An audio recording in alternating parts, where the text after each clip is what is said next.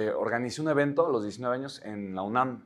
No era la universidad donde yo estudiaba, pero tenía varios amigos en la UNAM y decidimos un, congreso de tecnología. Eh, y a mí se me ocurrió vender patrocinios. Y justamente con el amigo que organizé el evento, estábamos, eh, recuerdo, fuera de la primera junta que, que tuvimos para vender un patrocinio y no teníamos idea de cuánto cobrar. Esa junta fue con Telcel.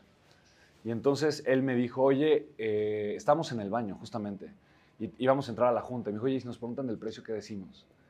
Y yo le dije, oye, pues, como, ¿qué tienes en mente? Y, me dijo, no manches, imagínate si, si lográramos vendérselos en 100 o 200 mil pesos. Le dije, a ver, cuando llegues aparte, tú te callas y no hablas. Me dejas a mí. Me dijo, ¿por qué? Le dije, no, no, tú, tú espérate. Y ya, y cuando llegó el momento, eh, yo pedí 200 mil dólares. ¿no? Y entonces eh, ya el director me dijo, híjole, está un poquito elevado. Dije, bueno, ¿cuánto será su presupuesto?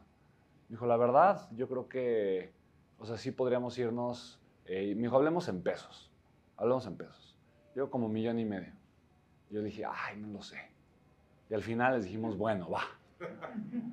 Entonces a Telcel le vendí, en total fue un millón cuatrocientos, ya después como que nos pidieron, ay, fíjate que nada. Entonces bueno, fue un millón cuatrocientos, pero eh, yo me puse a tocar puertas y le vendí un patrocinio a BlackBerry, a Nokia, a Samsung, eh, le vendí patrocinio a LG, a Google, y con eso armamos un congreso de tecnología. Eh, fue de ganancia, pues gané mi primer millón, pero el tema fue por qué me atreví a hacer eso y por qué me atreví a cobrar. Para mí eso fue lo importante, porque justo seis meses antes tomé un curso de desarrollo humano.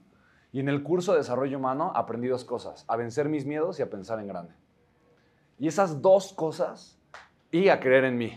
O sea, estos tres elementos, creer en mí, vencer mis miedos y pensar en grande, me llevaron simplemente a, intentarlo, a atreverme, a tomar acción.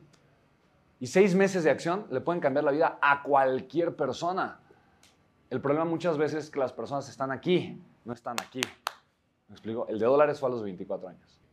La única vez que trabajé para alguien fue repartiendo volantes en la calle y tenía 14 años.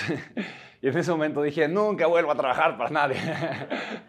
y he cumplido esa palabra, eh, mi, mi, palabra. Pero a final de cuentas creo que son, creo que son dos cosas distintas. Eh, la primera, ¿no? O sea, la, la primera eh, es estrategia. Lo segundo no es estrategia, es persona. Da igual si tienes la mejor estrategia, el plan, ¿me explico? Si tú no te determinas y tomas la decisión de dar ese salto de fe, ¿me explico? El cambio no va a llegar nunca y siempre vas a creer que no estás lo suficientemente preparado. Ese es un síndrome que le pasa a todas las personas. Y conforme más tiempo pasa, se vuelve más difícil, se vuelve más retador. ¿Me explico? ¿Por qué? Porque tienes más que perder. Entonces ahorita tienes 27 años, pero luego vas a tener 27 años y un hijo. Luego vas a tener 27 años y dos hijos. Luego vas a tener 27 años, ¿me explico? Y una casa que pagar y la hipoteca, no sé, ¿me explico? Entonces siempre, conforme pase el tiempo, tienes algo más que perder.